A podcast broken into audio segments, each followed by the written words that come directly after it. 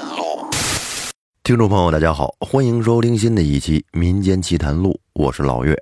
这一期我继续给您讲《谭博回忆录之反转风水局》第三集。当我翻找王康电话的时候，一个陌生的号码拨了进来。接通电话之后，里面传来了一个男人冷冷的声音：“喂，我叫刘强。”是黄老爷派来接你的，你在哪儿？啊，刘强你好，我现在在。我告诉刘强我现在所在的地方之后，跟他说我这边手里还有点事儿，可能得等我一会儿，等完了事儿我再联系你，毕竟我得先把眼前的事情处理了。刘强答应了之后就挂了电话，接着我又拨通了王康的电话。跟他说了苏林曼这里发生的一切，他让我别着急，然后要了我的具体地址。他说一会儿就过来。挂了电话，我看着一旁的苏林曼，他脸色苍白，显然还没有从刚才的惊吓中出来呢。我一边安慰着他，让他别害怕，一边扶着他往门口的办公室走去。那只灵体要在这儿吹阴风。那就让他吹去吧，先不搭理他。大丈夫能屈能伸，打不起还躲不起吗？等会儿让王康过来对付他就行了。王康的手段我可是见识过的，这么些年走南闯北，到处寻师访友，学了一身抓鬼驱魔的本事。如今这小子也算是学有所成，才被邀请加入了灵异调查队。所以对付这点事儿。对他来说，简直就是小菜一碟儿。十多分钟过去之后，苏林曼差不多缓过神儿了。我俩商量着午饭吃什么。就在这时，我兜里的手机又响了，掏出来一看，又是刚才刘强的号码。我还纳闷，不是说好的等我处理完这边的事儿吗？又怎么了？于是我疑惑的接听了电话。电话里，刘强冷冷的说：“喂，你在工地里吗？”“啊，对，我我在呢。”“开门，我在门口。”刘强说完就挂了电话，这让我有点懵，心想：他进这儿来要干嘛呀？我这正闹着鬼呢，那么大的风在外面，他看不到吗？我走出办公室，朝着大门口走去。打开门之后，一个身穿黑色衣裤的男人站在门外。当我看到他的脸后，心里瞬间就是一惊。这不就是我之前跟侯林吉一起去河南遇到的那个捞尸人吗？他正是我前天晚上梦里那个被石头砸死的人。他怎么会来这儿呢？我看着他愣了几秒，这个男人开口了：“谭博，啊，你你是刘强？”我有些迟缓的回了句：“对，又见面了。看来这次你又需要帮忙了吧？十万块钱，我再帮你一次。”我一愣，心想：这小兄弟记性还真是好啊。上次他忽悠了侯林奇十万块钱，这次又来忽悠我了。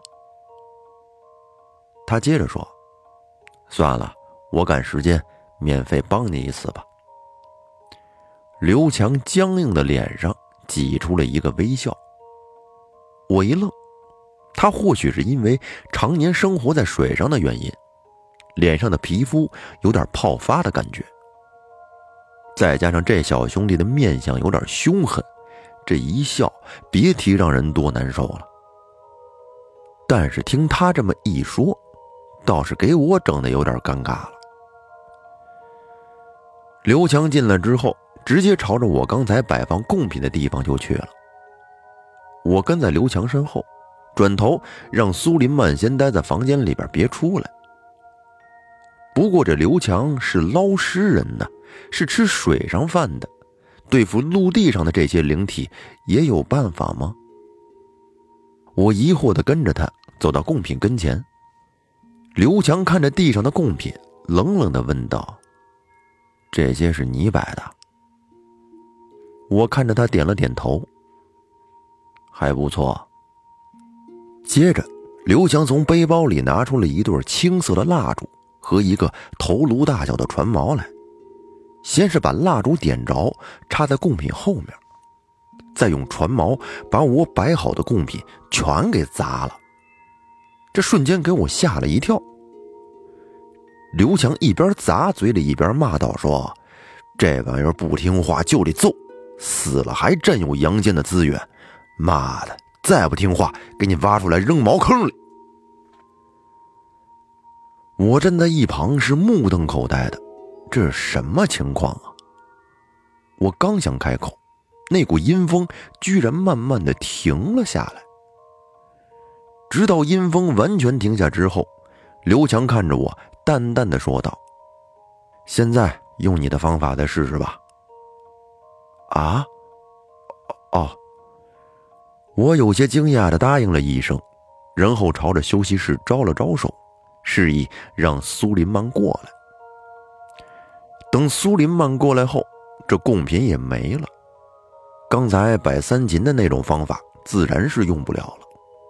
无奈，我只能拿出三炷香来递给苏林曼，让他右手压着左手，把香用三指贴在脑门上。先深鞠一躬，之后再跪下去。这次没有阴风阻止，他顺利的跪了下去。看到没有任何异常之后，苏林曼马上嘴里说着什么他会找个风水先生，重新给这个灵体找一块风水宝地什么之类的话，还要逢年过节、清明什么的去祭拜他。这让我挺意外的，她也算是一个聪明的女人。看这只灵体好像被制服了，想趁热打铁，顺势赶紧把这事儿给解决了。苏林曼说完，就把香插在了地上，只见香轻飘飘的往上飘，看来这只灵体是同意了。我微微的一笑，冲着埋棺材的位置说了一句：“那麻烦你再等几天啊，等我处理完手上的事儿，再把你风光大葬。”我说完，周围还是没有一丝动静，这也就说明灵体是同意了。然后我对着苏林曼说：“让他先把棺材挖出来，放在一个房间里，每天准备一样的祭品，剩下的等我回来再说。”苏林曼点头答应。既然这么轻易的解决了，我给王康打了个电话，让他不用过来了。王刚说：“他已经在往我这边赶了，都在路上呢。似乎他还是有想来蹭我一顿饭的意思。”我也只能尴尬的跟他说：“我还有事儿，等回来吃几顿饭都成。”挂了电话之后，苏林曼满脸笑意的说：“他来安排，要设宴款待我跟刘强呢。”我看了刘强一眼，他眼眸微微一动，摇了摇头。我就明白了，他这是着急呢。苏林曼应该也看到了刘强的反应，直接走进办公室里，拿出了一个档案袋来递给我。给，这个给你。既然二位还有事儿，那我就不留二位了，以后找时间再招待二位吧。我也没客气，把纸袋就接了过来，跟苏林曼道别之后，我们走出了工地。跟着刘强上了他的车，车开了十几分钟了，我俩谁都没说话。刘强看起来挺高冷的，给人一种不太好相处的感觉。看到他之后，我还挺诧异的，他居然还认识黄老爷。再加上前天晚上那个梦，这一切真的只是巧合吗？我打开刚才苏林曼给我的档案袋，里面有六万块钱。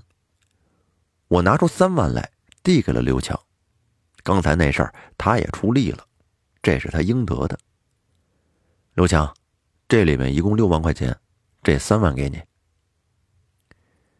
刘强答应了一声，接了下来，顺手就放在了车中控的扶手箱里了。趁着给他钱的这个机会，我们俩慢慢打开话题了。这一下，他那嘴就停不下来了。期间，他告诉我，他也是灵异调查队的成员，还跟我讲了很多他以前在黄河上捞尸的事儿。我好奇的问他有没有碰到过什么水鬼之类的，他说碰到过很多次，他还打死过一只呢。这让我有点吃惊了。我虽然说是相信有鬼存在，但是打死鬼还是头一次听说。我又问他是怎么打死的，他深深的看了我一眼，说：“这个怎么能说呢？这是我在黄河上捞尸这么多年，依然能够安全行驶的底牌，就跟你们看风水一样。你会随便把你是怎么看风水的老底告诉我吗？”我听完笑了笑，说：“ 哼，你要想学，我可以教你啊。”刘强没好气的看了我一眼，没有继续说话。他是对我这个回答有点无语了。跟他聊了这一路，倒让我对他有了新的认识。他其实并不是看上去那么难以相处，反而是挺健谈的一个小兄弟。只是他的工作原因，让很多人不能理解。所以才没什么朋友，导致他平时不怎么说话，跟谁说话都是冷冰冰的。但是跟他做朋友的话，这小兄弟肯定是够意思的，可以处。所以说我有什么理由杀他呢？杀人可是犯法的。所以前天晚上那个梦，或许真的只是个巧合吧。车开了两个多小时之后。我们到了秦岭山腰处的一个院子门口，刘强停好车，我俩朝着院子大门就走了过去。这院子是独门独户，气势磅礴的，黑色的木质大门显得异常庄严，有种古时候大户人家的感觉。刘强上前去敲门，不一会儿，黄老爷那管家走了出来，跟我俩客气的说：“两位一路辛苦了。”请随我来。我们俩点着头，跟着管家就进了院子。这里面挺大的，光这前院至少都得有个几百平米，奇花异草，琳琅满目，让人身心尤为的舒服。不一会儿，我们就跟着管家穿过前院，来到一间房子里。这儿应该是会客用的地方。我习惯性的四周看了看，这房间的布置也是让人感受非常。与之前去秦老那边院子的奢华不同，黄老爷这里以素雅为主，整个房间透露着书香之气，瞬间就能让人静下心神来，把风水的奥妙之处发挥的淋漓尽致。能布置出这样的格局。这人肯定在风水方面的造诣不亚于春花奶奶，不由得让我心生佩服。同时，我心里又萌生了一个疑问：黄老爷这么厉害的风水先生，为什么还要来找我呢？管家说：“两位请稍作休息，我去告诉老爷一声。”说完，他示意旁边的人招待好我们俩，他自己朝着门外就走了出去。接着，陆续就有人端着大大小小的盘子进来了，里面都是一些水果、点心什么的。对于一个爱吃的我来说，自然是不客气的拿起来就吃。不得不说，这有钱人的生活就是精致，简单的一个绿豆糕都可以做的这么好吃。和平常在外面买的完全不一样，色泽晶莹，入口绵润，淡雅清香的味道真是让人回味无穷。不一会儿，我就把一盘绿豆糕都吃完了。我刚准备问问他们还有没有的时候，管家这时搀扶着黄老爷子走了进来。可能是我这吃相不太好看吧，黄老爷看到之后呢，愣了愣。哈哈，小师傅若喜欢这口味，让人多给你拿些过来。黄老爷说着，看了旁边管家一眼，管家马上心领神会的点了点头。我自然是没有拒绝，毕竟中午连饭还没吃呢。连忙站起来说了声谢谢。黄老爷则是坐了下来，摆了摆手，意思是不用客气了。黄老爷说：“那风水之事，小师傅想先从……”哪里入手啊？好，那这一期的时间呢，就差不多了。咱们啊，暂且先说到这儿。欲知后事如何，我们下期接着讲。下一期是最后一期了，感谢大家的收听，再见。